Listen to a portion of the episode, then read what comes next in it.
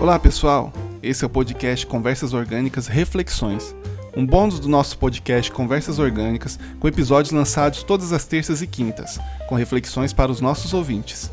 Muito obrigado por estarem conosco nessa jornada. Vem com a gente!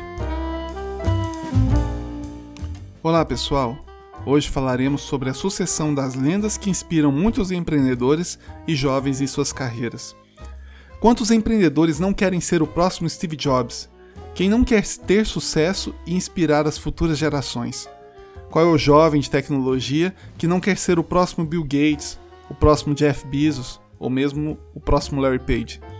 Já vi muitos tentando seguir os passos de seus líderes só usando equipamentos ou roupa da marca de seus inspiradores na esperança de terem ideias tão fabulosas quanto e de realizarem tanto quanto.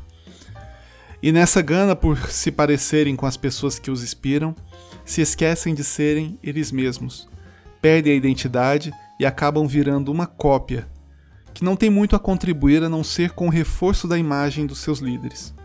Tentando ser o que não são, as pessoas perdem a sua identidade e se esquecem que a principal lição que esses líderes deixaram e deixam é a seguinte: você tem que ser acima de tudo você mesmo e procurar a partir de si mesmo deixar sua contribuição no mundo, o seu legado. Não estou dizendo que não devemos buscar inspiração nas histórias dessas pessoas, afinal, são as histórias que nos inspiram, mas muitos se perdem tentando ser o que não são, que em meio a tantas identidades de peso acabam se apagando por não julgarem que suas próprias visões são dignas de serem levadas adiante, o que não é verdade.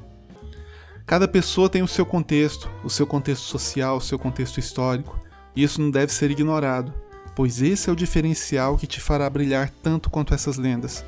O mundo já teve o seu Steve Jobs, o seu Jack Welch, o seu Sergey Brin, e agora ele tem você. O que você, na sua identidade, nas suas peculiaridades, tem para contribuir com o mundo? Qual é o legado que você quer deixar? E aqui encerro com um pequeno poema de Clarice Lispector chamado Sou o que sou e como sou. Sou o que quero ser, porque possuo apenas uma vida e nela só tenho uma chance de fazer o que quero.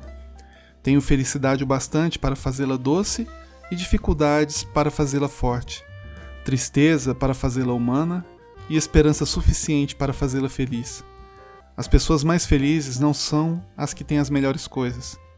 Elas sabem fazer o melhor das oportunidades que aparecem em seus caminhos. Uma boa terça para vocês e até logo.